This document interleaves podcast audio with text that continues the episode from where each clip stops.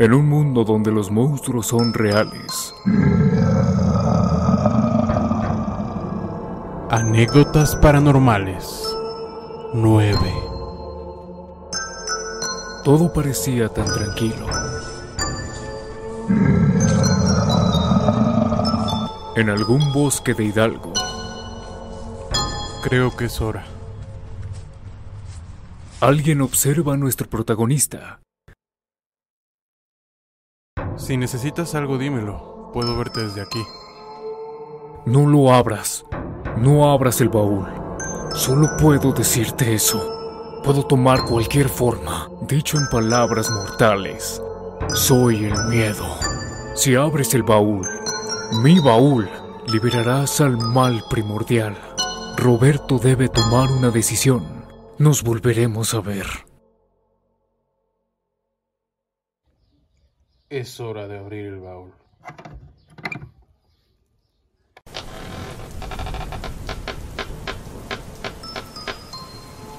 Bienvenidos a El baúl del miedo.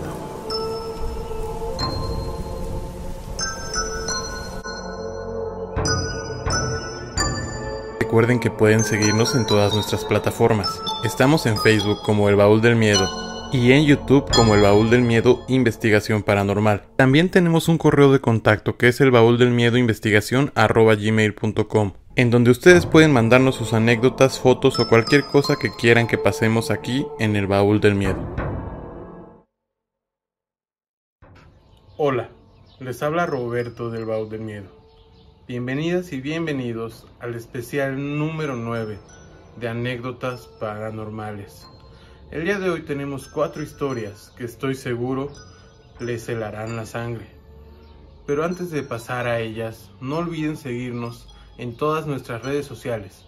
Estamos en Facebook como El Baúl del Miedo, en YouTube como El Baúl del Miedo Investigación Paranormal y en todas las plataformas de podcast como El Baúl del Miedo. No acepte imitaciones. Sin más que decirles, vamos a las historias aterradoras. La primera historia de la noche nos habla de una aparición que se ha suscitado en varios lugares del país, incluso en el mundo. ¿Cuántos y cuántas de ustedes no han escuchado a La Llorona en las noches? Así que los dejo con esta historia. Dale vuelta a la página. Pues, antes que nada, hola. y bueno, cuando tenía como 10 años fuimos a Huastepec con mi familia para aventarnos unos días de vacaciones acampando. Todo ahí es muchísima agua. Bueno, no sé ahorita, pero en ese entonces era muchísima agua. Incluso en la zona de las casitas de campaña había un río enorme a lo lejos. Dos noches después de haber llegado, mi primo mayor se dio a la tarea de asustarnos a su hermanito y a mí contándonos historias de terror antes de dormir. Nosotros pequeños, porque mi primito es menor que yo por dos años. eh, y bueno, nos hicimos los valientes, ya sabes que eso no era verdad, que solo lo usaba para molestarnos. Incluso mi tía lo regañó, dijo que no, pues que no nos dejara en paz, porque no íbamos a poder dormir en la noche. Y pues bueno, esa señora sabe cosas. Al final de cuentas son sus hijos. Eh, en efecto, llevábamos horas sin poder dormir y yo llevaba una hora aguantándome para no ir al baño. Porque el baño, me acuerdo que estaba muy, muy lejos de donde estábamos y teníamos que caminar. Y ya era noche y obviamente yo me estaba muriendo de miedo. Y bueno, para no extenderme pude hacer atrás de un arbolito porque mi tía sabía que me estaba cagando de miedo y me dijo, no, mira, aquí para que no vayas tan lejos. Ahí voy. Bueno, el chiste es que no sé en qué momento me quedé dormida, todo estaba perfecto, hasta que mi primito querido y adorado decidió acapararse toda la cobija. Obviamente me desperté por el frío, pero al momento de yo hacerlo escuché el bien conocido lamento de la llorona. Y fue la sensación más horrible de toda mi vida. Fue un lamento que me hizo despertar por completo. Eh, obviamente me puse a llorar y abracé a mi mamá. Eh, y fue horrible porque dicen que entre más cerca, perdón, entre más lejos, más cerca está. Y pues nada más me acuerdo y es horrible y me siento, o sea, ya han pasado como casi 10 años y todavía me sigue causando conflicto. Porque es un grito horrible, es muy agudo, muy profundo y es como muchísima agonía. O sea, comprendo a la llorona, pero, o sea, No, no, no. Es muy, muy, muy horrible y ojalá jamás nunca en la vida lo vuelva a escuchar. O sea, imagínate, 10 años y sigo traumada. Pero bueno, gracias. La segunda historia de la noche nos habla acerca de criaturas muy misteriosas que se comenta se aparecían allá en los campos mexicanos hace algunos años. Todavía en comunidades se pueden llegar a ver y son los nahuales. Así que les dejo una historia de una persona que afirma haber visto un nahual. Vamos. Pues tengo muchas anécdotas, pero la que este pues tiene más tiempo es una de mi abuelito. Este hace cuenta que él es un hombre que siempre trabajó en el, en el rancho o en un campo. Em, es decir, mi familia pues es de, es de Apan y pues ahí es, es una zona de agricultura. Entonces, eh, en una ocasión mi abuelito la verdad es que estaba un poco borracho y mi abuelita en lugar de dejarlo entrar a la casa, este que pues está en el centro de, de Apan, lo mandó a dormir en el rancho que está a las afueras de, de la localidad. Y este pues ya se dispuso a dormir en una de, una de las habitaciones que había ahí en el rancho. Y pues ya este se estaba quedando dormido y escuchó cómo se movía la milpa. En ese momento tenían sembrado maíz y pues se salió con su machete porque pues era normal que, que luego la gente o los vecinos se robaran pues la siembra. Entonces pues ya sale él con su machete y entonces este cuando se acerca a la siembra se encuentra que había un burro eh, este pues ahí, ¿no? Y cuando pues el burro se percata de la presencia de mi abuelito, pues voltea y mi abuelito ve que tiene los ojos rojos.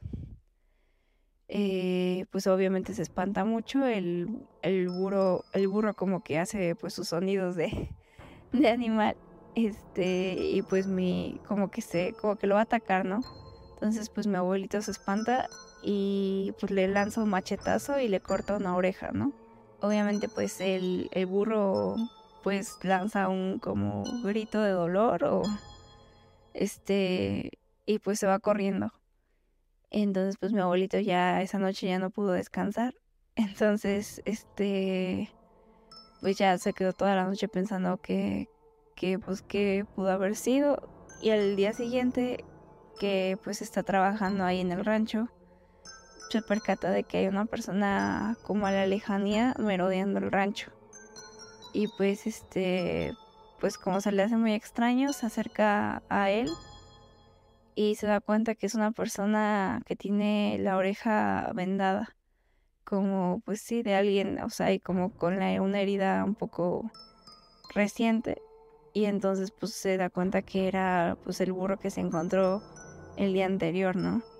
Y esto pues mi abuelito obviamente pues por las tradiciones de allá y por lo que se cree pues él, siempre lo contaba como que era un nahual.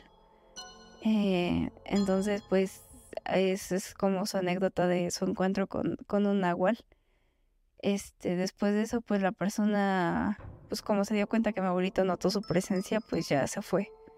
Y pues todavía dice que lo vio merodeando un tiempo más, pero pues ya de ahí no, no volvió a como aparecerse en forma de, de animal. Y pues ya este, esa es mi anécdota. Continuando con la temática de las apariciones en comunidades, les traigo también la historia de una chica que afirma haber escuchado ruidos en el techo de su casa para descubrir que quien hacía esos ruidos era una bruja. Vamos. Aquí en tu casa este es de dos pisos y en una parte del segundo piso justo arriba de las escaleras mi papá eh, dejó este un cuadrado de uno por uno para que según en el futuro construyera unas escaleras para subir a la azotea. Eso lo tapó con, mm, con lámina y espuma alrededor. Entonces, pues nunca tuvimos problema con eso. Lo único que, pues cuando llovía o se paraba un animal, pues escuchaban los pasitos o las gotas de agua. Pero un día, hace como cuatro años, este, yo hacía mi universidad en la tarde, entonces ya llegaba tarde a la casa a, hacer tarea, empezaba a hacer mi tarea eso de las 11 de la noche. Entonces un día, justo el cuarto de estudio es- está pegado a las escaleras y este empecé a escuchar eh, cómo rascaban, cómo rascaban el la lámina, pero no un rascar suave, sino un rascar muy fuerte, como si estuviera un perro, así como cuando un perro está rascando el pasto, así, y fuerte. Entonces me espanté un montón, agarré el laptop y me fui a dormir. Ya después, desde la mañana, le digo a mamá, oye, fíjate que así, así escuché ahí arriba, y la verdad es que me espanté un buen. Y dice, ah, de seguro es Tlacuache, porque aquí donde vivimos, eh, enfrente es, hay milpas. Entonces, es como la última casa de las manzanas, de la manzana, perdón, pegada a las milpas, y la milpa, y este, y pues hay muchos tlacuaches. Dijo, ah, es el tlacuache. Y yo dije, "Mm, ok, ese es tlacuache. Y ya así me quedo, y esto pasó como cinco veces. Y un día, este, ellas estaban despiertas y ocurrió lo mismo y se espantaron súper feo. Y mi mamá dijo, oye, ¿qué, qué está pasando? Y yo le dije, pues es el tlacuache. Y con cara de susto me dijo, no, es un, es un tlacuache. Y mi hermana igual se espantó. Entonces, haz de cuenta que mi, mi mamá le dijo a mi hermana, vete por la Biblia. Y dije, ¿qué? O sea, no soy muy creyente así. Y mi hermana fue por la Biblia y, y mi, mi mamá dijo, lee la Magnífica. Mi mamá y mi hermana son muy católicas. Entonces, mi hermana abrió la Biblia bien espantada, se paró debajo del ruido y empezó a proclamar. Es una lectura, una oración, estoy segura. Y desde ese momento no se escucha nada en la casa. Ya después de muchos años, este, platicábamos con amigas de mi mamá, eh, ya grandes, y nos dicen que tal vez era la bruja. Y escuché otro podcast y, y- dicen que cuando son sonidos así, que es la bruja. Pero pues no sé qué quería. La última historia de la noche nos la manda nuestro querido amigo Zeus del podcast Entre Copas, a quienes les mandamos un saludo. En esta historia nos habla acerca de una entidad que se presentaba arrastrando cadenas. Pero no solo eso, sino que también anunciaba algunas cosas. ¿Quieres descubrir qué son? Quédate. Me presento, soy Zeus, eh, miembro de Entre Copas. Esta historia ocurre cuando yo estaba algo chico, tenía como ahí de 6 años. Y pues no, recién habíamos llegado a la casa donde ahorita estoy viviendo actualmente. Entonces, este, mis hermanos, eh, pues acaban de nacer. Entonces, este, pues ya estando aquí en las noches, ya a punto de, dor- de dormir, yo estoy en un segundo piso. Y el piso que le sigue ya la azotea. Y es algo bastante curioso porque siempre en las noches antes de dormir, como por ahí de las 11, 11 y media, se escuchaban como cadenas, cadenas en el techo, como si estuvieran así, pues, este, arrastrándolas. O también se escuchaban como que pasos, o que llegaban corriendo, bueno, que iban corriendo. Y pues no, pues al inicio como que sí, al menos a mí siempre me sacaba de onda, ¿no? Y yo me daba como que mis escapadas para ver qué onda. Justo cuando yo escuchaba el ruido, subí a ver qué onda y pues no había nada. Y así fue como, ¿qué será? ¿Un mes? Un mes, mes y cacho y pararon las cadenas. Y no fue la única ocasión, sino cada que había pues recién nacidos aquí, eh, se escuchaban esas cadenas, porque los vecinos en- del primer piso también tuvieron un, un hijo años después y otra vez se escuchaban esas cadenas, esos pasos o gente corriendo, o incluso a veces se escuchaba como que, pues que gente que estaba platicando aquí arriba. Y siempre uno se iba a dar sus vueltas, pero no, pues no había nadie, no había nada que como que lo explicara.